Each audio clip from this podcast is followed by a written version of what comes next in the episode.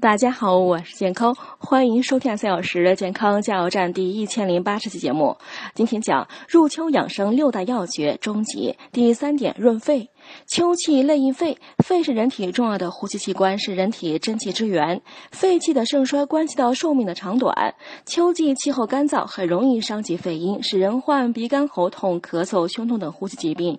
因此，秋天的饮食呢，强调滋阴润肺，要多吃银耳、甘蔗、燕窝、梨、芝麻、藕、菠菜、乌骨鸡、猪肺、豆浆、鸭蛋、蜂蜜、橄榄、核桃、糯米等，以达到滋阴润肺、养血的目的。第四点，食酸。素味脏器法师论说，肺主秋，肺收敛，及时酸以收之，用酸补之，心泻之。就是说，酸味能收敛肺气，辛味则发散泻肺。